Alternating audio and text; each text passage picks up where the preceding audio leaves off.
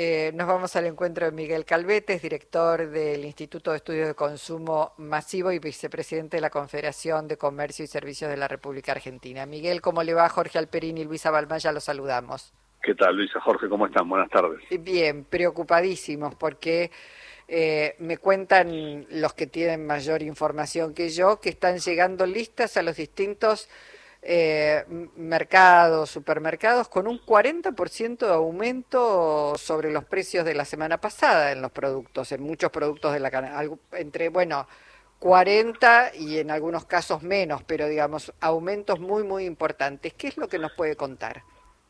Sí, efectivamente, entre, entre 22 y, y 45% son los, los aumentos que hubo en lo que va en lo que va de diciembre, obviamente la semana esta, eh, a partir del día de hoy, algunas empresas ya comenzaron a anunciar que iba a haber otros movimientos, otros aumentos. Eh, no nos olvidemos que tuvimos un incremento del 30% en combustibles prácticamente, que eso incide también en todo lo que es energía, cadena de producción y obviamente lo que es logística y distribución. Miguel, perdón, eh, pero uno no traslada automáticamente un 30% a los productos, está claro, ¿no? Digo, hay en esto, me parece, expectativas. No, no es lineal, no es lineal, pero eh, efectivamente hay una inflación por expectativa que en economía lo conocemos como valor de reposición, ¿no? Lo que es el costo de reposición, que lamentablemente muchos pequeños y medianos este, comercios o muchas pequeñas y medianas industrias eh, reciben un determinado insumo, hacen su costo, pero al no tener el valor de reposición, el costo de reposición de ese insumo, de ese producto, por lo general lo estiman, sobreestiman la inflación potencial y generan esa inflación por expectativa, que lamentablemente distorsiona toda la cadena de valor. Mm. Ahora, eh, Miguel, eh, perdón, ¿dónde, ¿dónde ponen ustedes el límite de compra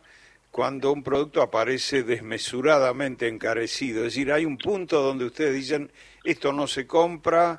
Eh, ¿cómo, ¿Cómo funciona eso? Porque es el momento en que se están produciendo barbaridades de excesos, ¿no?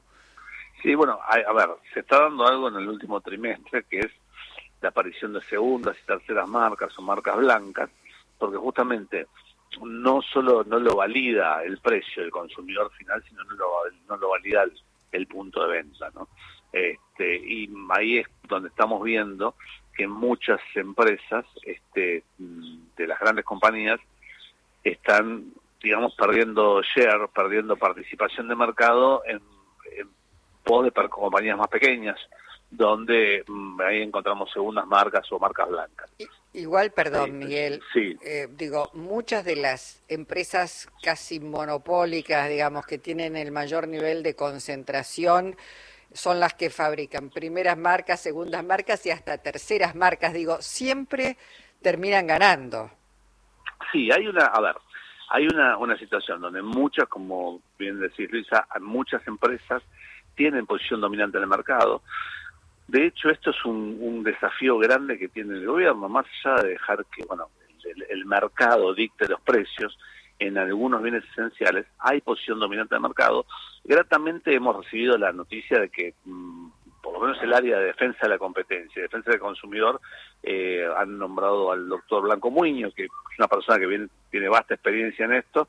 Esperemos que que bueno, en ese tema, eh, obviamente, en, lo que es defensa de la competencia, el mercado no manda, justamente lo que se busca es nivelar el poder de cada, de cada uno de los sectores, ¿no? Muchas de estas grandes compañías están integradas en la COPAL, en la Coordinadora de Productores de Alimentos, que son las grandes compañías, estas que mm, tienen posición dominante, y después tenemos los que están agrupados en CAPIMA, que es la Cámara de la Pequeña y Mediana Industria de Alimentación y Bebidas, que agrupa más de 10.000 pymes que eh, justamente son mm, otro de los desafíos del gobierno es a requerimiento de, estas pymes, no solo de alimentos, en este caso de alimentos porque es lo más sensible, es generar una reforma fiscal y tributaria diferencial este, justamente para aquellas empresas que tienen menos de 50 empleados, que por otro lado son las que dan el 70% del trabajo y son las que podrían captar en el caso de resolver el tema de los planes sociales y demás, eh, las pymes son aquellas que pueden pueden llegar a captar mayor cantidad de, personal en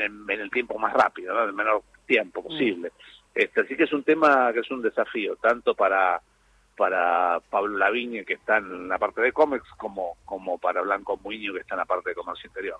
Claro, porque pienso, bueno, ya ante la posibilidad del cambio de gobierno, los productos vinieron aumentando. Después las expectativas de las fiestas es un mes donde siempre se produce estacionalmente un aumento y, digamos, siguieron aumentando tras lo que promete el gobierno que va a hacer y mañana, seguramente entre mañana y pasado habrá un anuncio de evaluación, con lo cual este entre 25 40% aumento va a seguir creciendo, no es que acá se frena. A ver, Luisa, perdón que te interrumpa, no debería crecer más, porque en realidad lo que están haciendo las empresas es cubrirse en esta devaluación anunciada este, no debería ocurrir eso. Sí, de todas maneras vamos a tener en el mes de, ya en el mes de noviembre estamos casi en 16 puntos de inflación, en lo que fue noviembre, y en el mes de diciembre ya estamos prácticamente, en, sin llegar al día 15, en 12 puntos, o sea que la proyección estamos en torno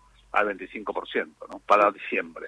Enero vamos a tener una inercia inflacionaria muy fuerte también, este, bueno, de hecho ya lo dijo el presidente electo, lo dijo durante la campaña, mm, post elecciones generales, po, mm, balotage y al asumir que realmente el 2024 es un, un, año donde eh, va a haber una recesión muy fuerte con inflación, lo que conocemos con esta inflación, como esta inflación que ya hace varios, diría que varios años que la tenemos. Sí, pero hubo más, en realidad hubo consumo, hubo actividad, las empresas venían trabajando a un 60, 70% de su capacidad instalada. Digo, no es esta situación que viene por delante. ¿Han notado ustedes ya caída de venta? Sí, sí, si hay una expectativa, por ejemplo, para estas fiestas hay una, una caída en la expectativa de ventas que va, está en torno a un, entre un 30 y un 35% de caída de expectativa de venta respecto al año pasado en todo lo que sí son los navideños. Seguramente va a estar en torno a un 20 o 22% este, de caída de venta respecto al año pasado. Lo que sí se detecta es una compra mucho más racional, mucho más moderada tanto y planificada tanto por distribuidores, por mayoristas y por los puntos de venta y obviamente por los consumidores. Lo que sí también preveemos, más allá que hay aumentos que van entre un 160 y un 230% de lo que son productos navideños, este, se prevé una, una, unas fiestas mucho más austeras. Mm. Bueno, Miguel, vamos a seguir seguramente en los próximos días viendo, este, bueno, cómo, cómo evolucionan las ventas, eh, las provisiones y, y, el consumo. Muchísimas gracias. Eh. Gracias a ustedes, Hasta, Hasta pronto. Miguel Calvete, director del Instituto de Estudios de Consumo Masivo.